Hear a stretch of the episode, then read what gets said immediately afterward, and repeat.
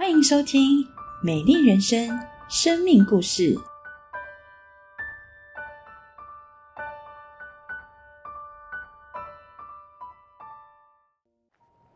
亲爱的家人朋友，平安喜乐。上一集唯萍姐分享到，毕业后第三年又再次面临失业的状况。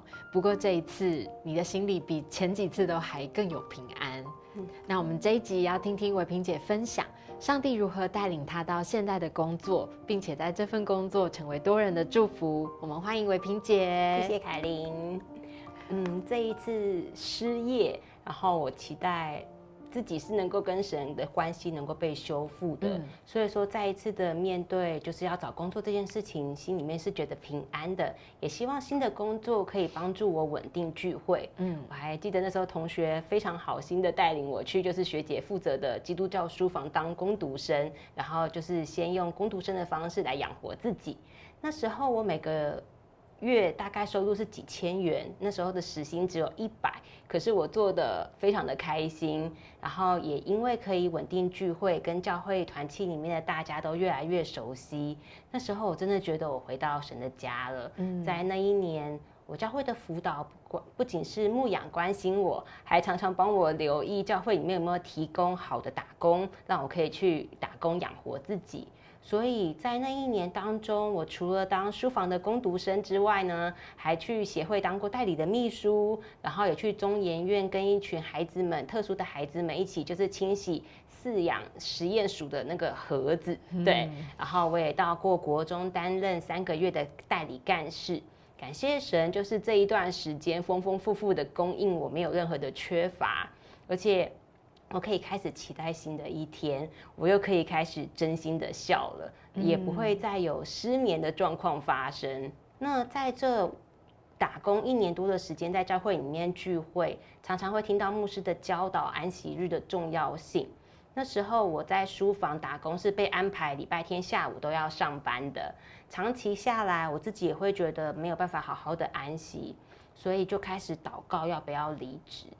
那对身为攻读生的我来说，其实是一个很大的挑战，因为我还没有找到下一份工作，甚至连就是关心我的书房的学姐也问我讲说：“你确定要离职吗？”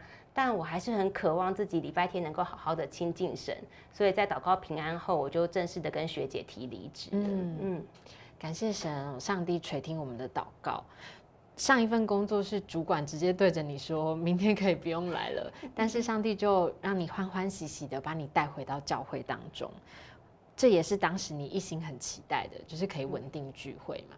那这一次是你自己祷告清楚了、平安了，你也勇敢的提离职，顺服就蒙福，没想到上帝就把你带到现在的这份工作。真的好奇妙，感谢神。那时候我教会的辅导，他看到教会有一个医院助理职缺的工作，是一位姐妹介绍的，就叫我赶快去投履历，我就去投了。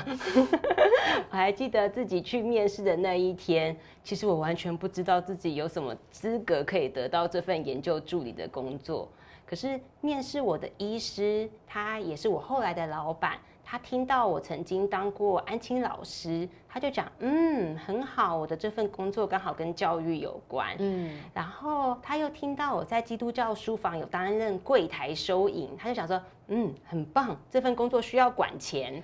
然后第三点也是最重要的一点，是因为我是一个基督徒，嗯，我的老板他也是一个基督徒，他希望他找到的新的助理是可以跟他一起祷告传福音的，所以在面试的当天，他就说我可以去上班了。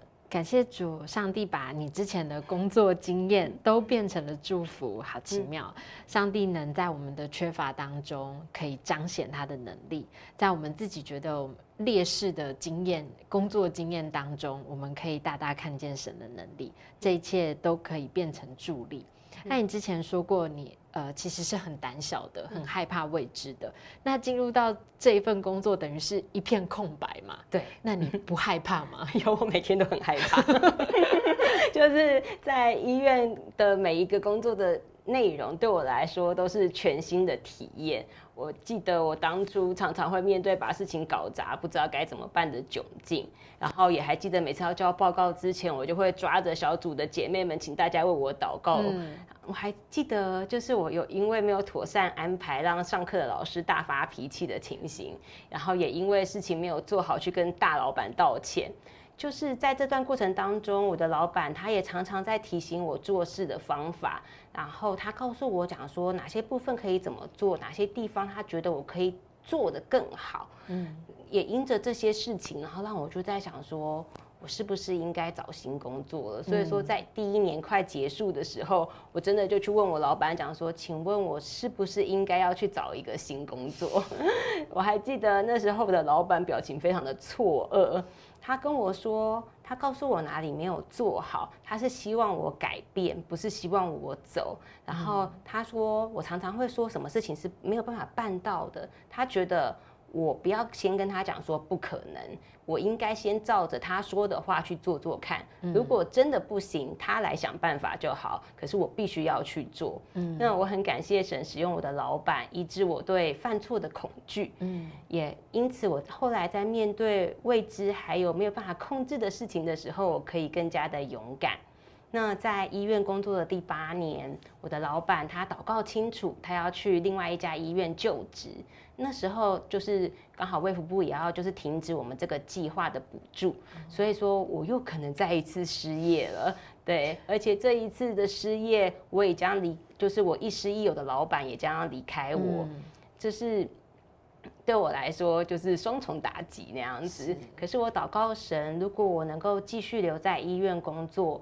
期待我的这份工作可以继续的为着我能够服侍神起来，就是效力，而且能够让我成为教会有需要的家人们的祝福。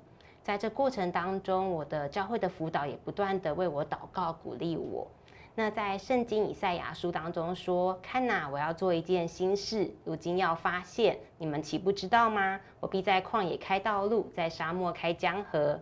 神的确为我开道路，因着大家的带导。”而医院在经过多次开会讨论之后，决定使用医院的经费继续我们的计划。嗯，所以我的身份就从原本就是委外的计划助理，变成医院院聘的员工，多了很多就是之前没有的福利。上班时间也从原本的朝九晚六变成朝八晚五，让我有更多的时间可以好好的服侍神。原本啊，我的薪水。在第九年之后，应该就不会再调整了。嗯，但上帝却奇妙的在第十二年的时候，帮我加薪百分之十五。啊，感谢神，感谢神。然后因此我也可以更多的奉献，更多的关心人。而且我觉得上帝超奇妙的，就是我每一年的工作都会遇到很多科的医师来受训，会邀请他们来上课。神常常让我在前一年先认识了某科的医师，或者是某一科的助理们，然后再隔一年刚好就发现教会有人有需要这部分的资源，因此我可以介绍帮助他们知道，哎，哪个医师的专业是什么，或者是说可以怎么样挂那些门诊，还有后续的事情，然后就是感谢神可以成为他们的帮助。那我也因着工作的地利之便，可以常常去在医院里面关心有需要的家人朋友。感谢神，他成就了我心中每一个微小的愿望，也在不可能的状况之下赐给我一份我喜欢且适合我的工作。这份工作不但让我可以更多的服侍神，更多的奉献，还可以更多的关心人。所以很感谢神，因为每一天我都在经历神迹，每一天我都在期待神又要做什么新事，我可以怎么与主同工。嗯，感谢神，真的只有上帝知道什么最适合我们，因为他的意念高过我们的意念。虽然有很多的未知，环境也带来很多的恐惧，但是当我们选择信靠他的时候，我们就不用害怕，上帝他会引领我们的脚步。就像今天维萍姐所分享的，神的信实和慈爱，让我们知道我们可以不用放弃，我们可以永葆盼望。那最后可以请维萍姐跟我们观众分享一些鼓励和祝福的话语吗？好啊，期待观众朋友们一起来认识这位让我们心里有力量的神。主耶稣好爱我们。他乐意听我们的祷告，做我们随时的帮助。当我们依靠他，我们就不用惧怕。感谢神，谢谢大家今天的收看，我们下次见，拜拜。亲爱的家人朋友，喜乐平安。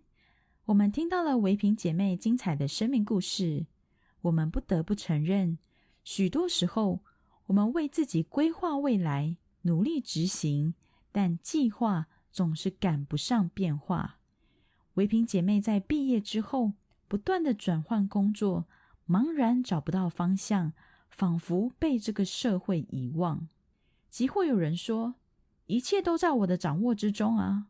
但我们却又面对人生另一件残酷的现实，那就是虚空感。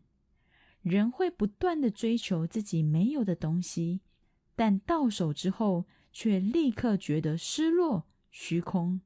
就像唯平姐妹所分享的，但她拥有了自己想要的生活，他却一点也不快乐，在这个世界找不到真正的满足。而人生最可悲的就是，许多时候我们表面上看起来很不错，但实际上却不是如此。许多时候，我们的外表让人看起来是那么光彩，我们所拥有的一切让我们看起来是那么的幸福，但事实却并非如此。就像唯平姐妹所分享的，当她成为上班族后，没有去教会。外表看起来好像还好，和同事一起笑闹、出游，下班一起去吃宵夜。但每当夜深人静时，忧郁来袭，一夜无法入眠。究竟该怎么办呢？感谢主，唯平姐妹透过她的生命经历，向我们见证了一份永恒不变的爱。在圣经以赛亚书四十九章十五节。神说：“妇人焉能忘记她吃奶的婴孩，不连续他所生的儿子？即或有忘记的，我却不忘记你。连续的意思是情感的同情，加上实质的帮助。上帝是我们的天父，我们是他宝贝的孩子，他绝不忘记我们。他了解我们的感受，并且要给我们实际的帮助。”人生漫漫长路，上帝同在，上帝同行。亲爱的朋友，我们的生命从神而来，上帝是我们生命的创造者、设计者。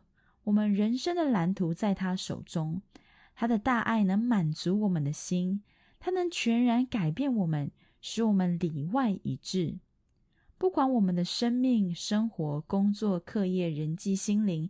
遇到多少问题，不管我们的内心有多么大的空缺，不管我们有多么软弱、失败，甚至是罪恶，天父仍然记得我们的名字，记得我们的需要，还要张开双臂拥抱我们，伸出手来扶持我们，以爱填满我们的心灵空缺。只要我们愿意相信耶稣是独一的真神。相信耶稣能够拯救您。我邀请您和我一起祷告，邀请耶稣进入我们的生命中，住在我们心里，加入他为我们设计的生命蓝图，让他来解决我们生命的问题，我们就能经历唯平姐妹所经历的。上帝为他预备最好的老板、最好的工作、最好的伙伴、最好的生活。最好的一切，一切。如果您愿意，您可以跟着我一同祷告。亲爱的主耶稣，求您赦免我的罪。我愿意打开我的心门，邀请耶稣进入我的心里，成为我的救主。成为我生命的主，改变我的生命。奉耶稣的名祷告，阿门。亲爱的家人朋友，我诚挚的邀请您到教会看看，就像唯平姐妹那样，回到教会，给自己一个机会认识神的爱。愿神赐福您。